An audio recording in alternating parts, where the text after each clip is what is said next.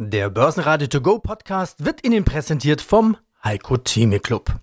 Werden Sie Mitglied im Heiko Theme Club. heiko-theme.de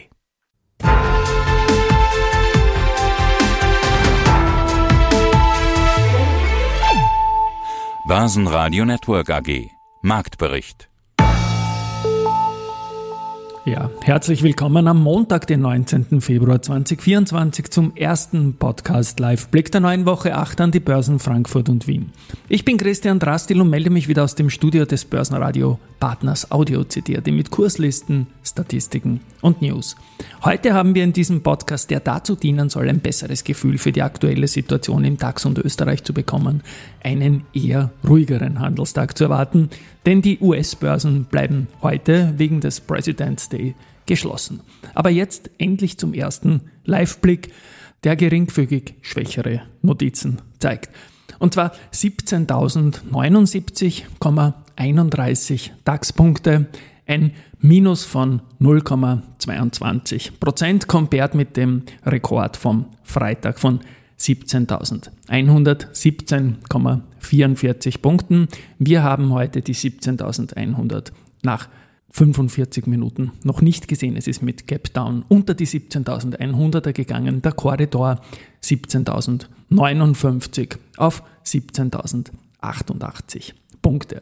Ausgangssituation vor Marktstart war 2,18 Prozent Year-to-Date plus 18 Gewinntage und 16 Verlusttage im DAX.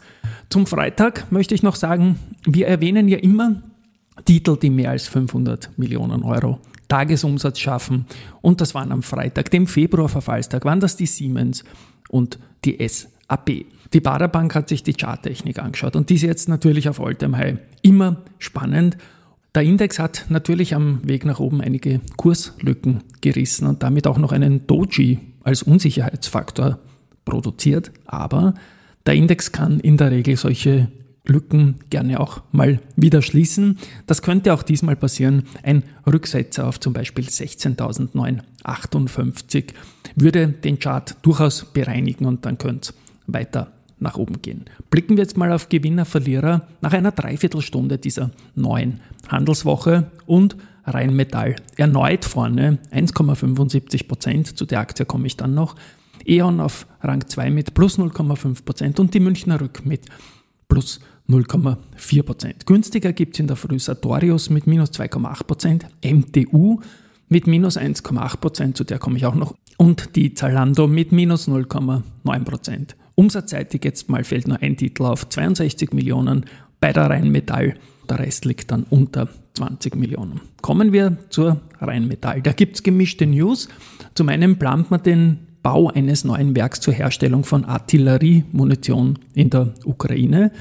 Dafür haben Rheinmetall und ein ukrainisches Partnerunternehmen am Rande der Münchner Sicherheitskonferenz eine Absichtserklärung unterzeichnet. Dafür hat das finnische Rüstungsunternehmen Patria bessere Karten jetzt bei der Bundeswehr mit gepanzerten Transportfahrzeugen. Rheinmetall galt da als Favorit, doch die Gespräche sind offenbar gescheitert. Ich habe gesagt, ich erwähne auch noch die MTU, die ist heute unter den Verlierern ist zuletzt aber am Freitag unter die Top 3 Year-to-Date vorgestoßen. Da war die Rheinmetall vorne mit 35,2 Prozent. Die stoßen heute schon fast am plus 40 Prozent an, jetzt virtuell. Dahinter die SAP und dritter war MTU mit 16,26 Prozent. Da hat man Siemens Energy verdrängen können.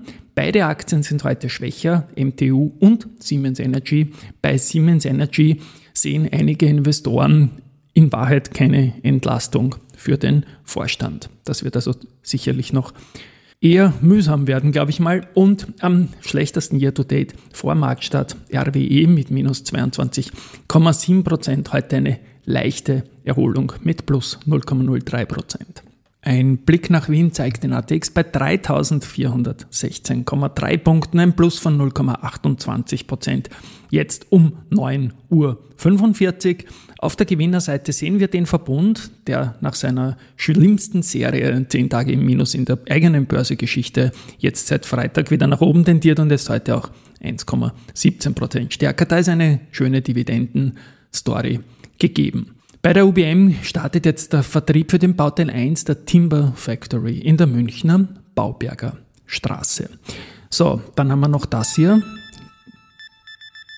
Traders Place Tournament. Dritter Tag.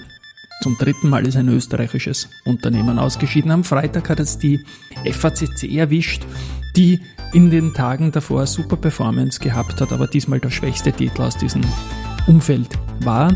Dafür war der beste Titel auch ein österreichischer Titel. Das war die Palfinger und für die Palfinger gibt es heute eine Wildcard. So, und finally noch der Blick auf Gold in Euro. Da teilt uns Gold und Co. heute 60.247,61 Euro mit. Das heißt, nach ein paar Tagen unter 60.000 für das Kilo Gold in Euro sind wir wieder darüber. Wie gesagt, heute ruhigerer Nachmittag, kein US-Börsenhandel. Ich freue mich auf den Schlussbericht, was den DAX betrifft. Aus dem deutschen Studio mit Peter Heinrich und Andi Groß. Ein Tschüss aus Wien sagt Christian Drastil. Börsenradio Network AG. Marktbericht.